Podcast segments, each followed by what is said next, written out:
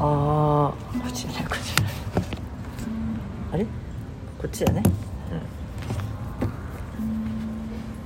うこれ切れるからねこれ。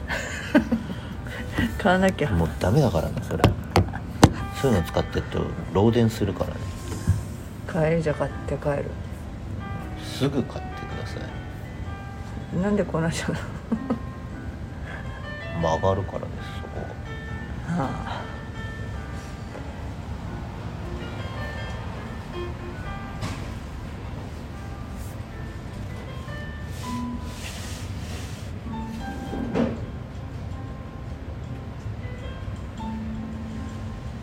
あえじゃあいいですか？急に。どうぞ。急に。どうぞ。あの先週さあの、ゴッホで見に行った後私ははい。あのなんだっけな彼のその晩年晩年っていうか最後の最後の頃のうん。あの映画を見たの。映画っていうか映画だよねあれね。知らない。映画を見たあなたが何見たか僕知未らない。来の未来の扉？未来のなんとかっていう題名のね本当にあなた人の名前とかタイトルとか何にも覚える気がないよね。ゴッホのだから最後がうん分かる映画見たんだよ。うん。あのねでリアルな絵も見たじゃない、うん。でリアルな絵を見たらあこの絵がこういう風景でこういう情景で撮られたんだなあ描かれたんだなっていうのが分かってすごく良かったなと思ったのと、うん。え実際に語り継がれてることとリアルはあ若干違うのかな。どっちが本当かは分かんないけど、うんなんか自分でじあの自害をしたって思ってたんだけど実は殺されちゃってたっていうあのが分かったのよ。うんでなんでじゃあなんであの人は撃たれたんだろうなっていうのは私は疑問に思うんだよね。うんそれはなんでなんだろうなと思ったの？えへえ頭のいかれたやつがいたからじゃないなるほどそういうふうに彼は思われてたのかな？周りから見たら。え？ゴッホは死んでからの方が、うん。あの世に、えーし知られてるし素晴らしい画家だみたいに言われたけど、うん。生きている最中は、まあ、厄介者というか変わり者というかに思われてたから排除されてたのかなと思ったんだ。そんなことじゃないんじゃないの？撃たれたのと、うん。そのなんだ？たまたま撃たれたのかもしれないじゃんでもあのもう私はもっと豪快な人あのすごい絵は豪快じゃん。あの豪快っていうのか繊細な絵ではないじゃん。うん、何をもって繊細じゃあまあひまわりだったりっていう絵はさ、うん。結構こう躍動感があって大きい絵じゃん大きい絵っていうかう繊細な絵じゃないじゃん。ん、だから何をもって繊細じゃないというのかわかんないけど。あ筆の置き方とかはさなんかこうこうやって点々点と置いていくじゃん。こう。じゃあ私はじゃあ豪快に思うんだよ、うん。だけどリアルなその人ってうん。すごく繊細でうん。神経症でうん。いつも不安でいつも困ってる顔してるからあのだからああいう絵になったのかわかんないけど生きていくのが大変だっただろうなと思ったんだようん。うん。もともとまあ性格もあるけど、まあ、統合失調症みたいな症状で自分がどんな言葉を吐いたか何をしたかっていうのが後になると記憶にはないっていうことがしばしばだったわけで、うん。じゃあなんで耳を引きちぎったのかすら自分で分かってないわけじゃない。の。でゴーギャンっていう人と一瞬一緒にほら暮らしたり生活を共にして、やっと仲間ができたと思いきややっぱり自例の方向性が違うってそりゃそうだよね。ってことで一旦離れていった時に彼はすごくなんかもうそれでも狂っちゃったのかなとか思って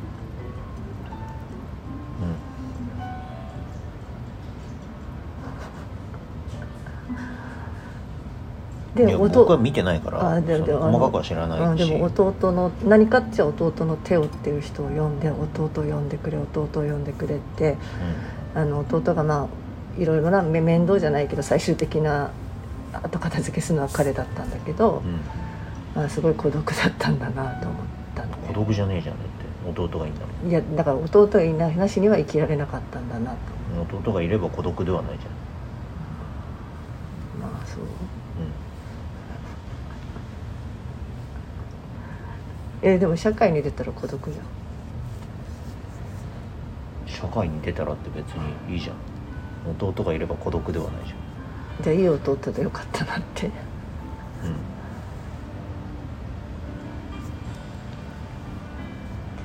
んその映画を見たらあーだからこういう絵が描けるのかなっ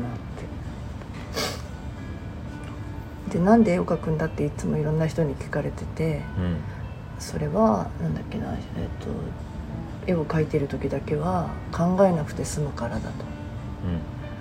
あまあ無心になって、えーなんか感じられるからだっていう話をしてたよ。映画の中ではね。うん。うんだから絵を描いていないと自分が自分でいられないんじゃないのかなみたいな。その感覚はすごいわかる 私は別に芸術家じゃないけどうん。あなんか何にもしないでいるといろんな不安がほら頭不安じゃないけど頭の中にいっぱい情報が入ってきちゃうから、うん。どれが自分なのかが分かんなくなるっていう。だからそれをアウトプットすると今自分が目に見えてるもの美しいと思えるものこれが好きだっていうのをそこの目で感じられるんだろうなと思ったんですよ。うん 言ってることわかる、うん、よくわかんないですね。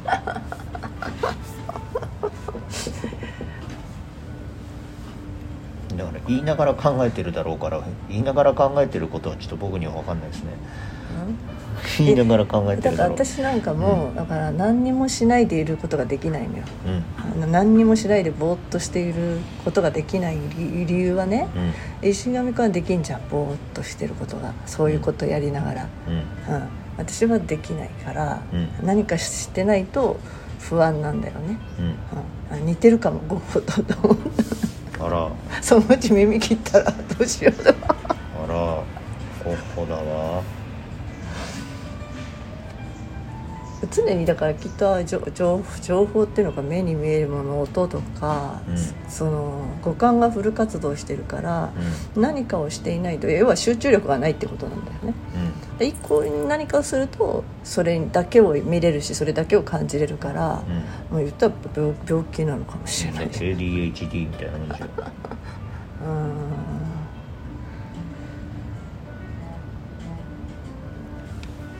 立派な ADHD じゃないのあなた。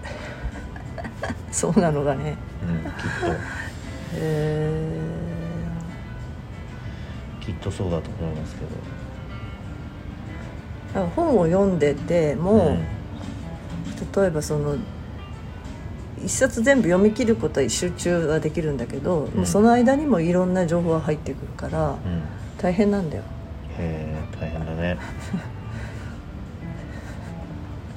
話が終わっちゃうじゃん。いやだって。大変なんだよって言うかえ？ら大変だね。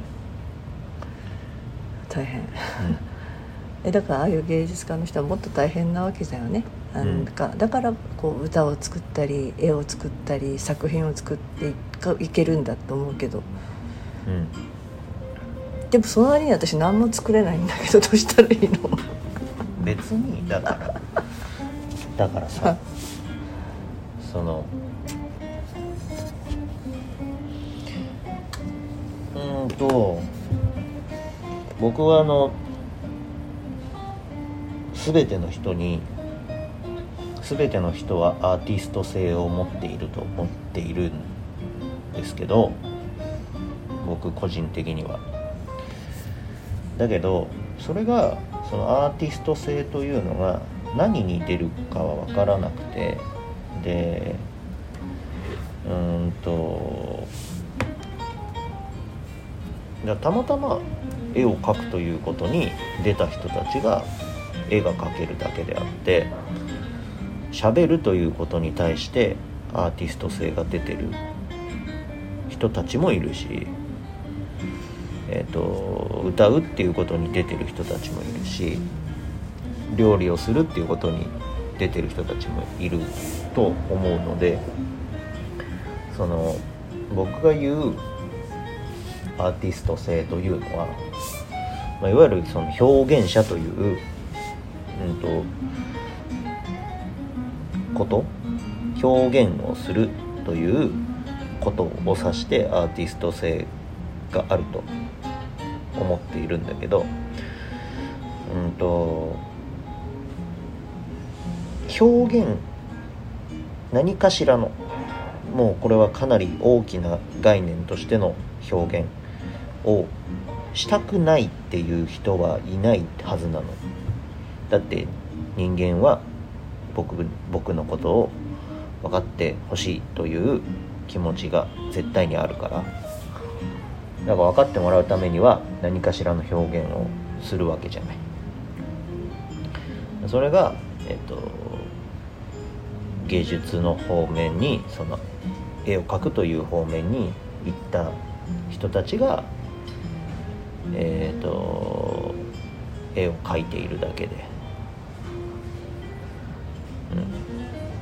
うん、だそれがお金を稼ぐっていう方に向かってる人たちはそうなってるだろうし。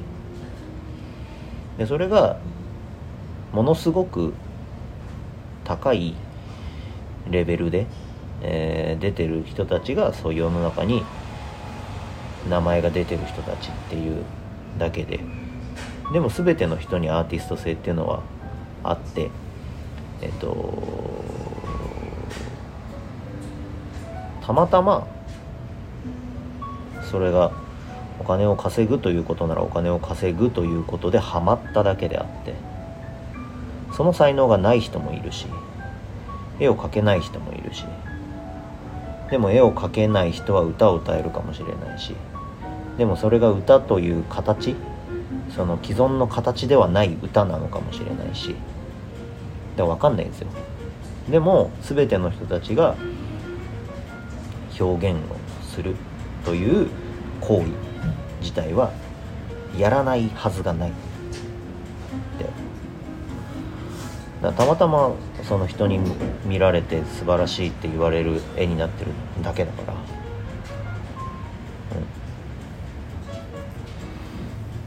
ん、その表現者であるアーティストであるっていうこと自体には変わりはない。全員が。と思うわけ。で別に絵を描けなくてもよくてそれがまあ作るっていう行為じゃないこともあるか形にの残す。だから目に見える形だけが全てではない。そうそうそうそう。目に見える耳に聞こえる形になっていないものの方が多分多いと思うし、うん、だから例えばそのうん分類としてはうんとその障害があるっていう風に分類されちゃう人たちかもしれないけど例えばなんだろう髪をちぎりまくるみたいなことをする人がいるとしてでそれは僕らの普通の一般の基準からすれば異常な行為に見えるかもしれないけどそれはその人からしてみれば表現をするっていうことをしてるだけに過ぎないかもしれないわけで、ある一定のレベルに達したら人から褒められるっていうだけだと。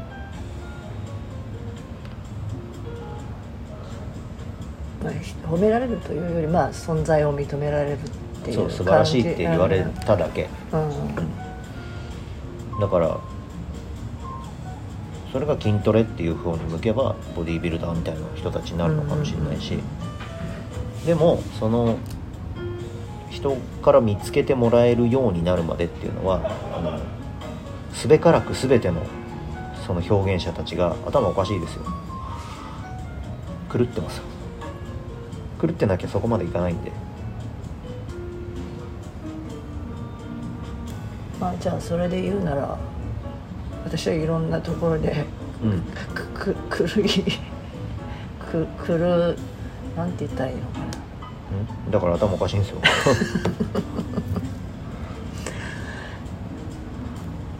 おかしい。うん。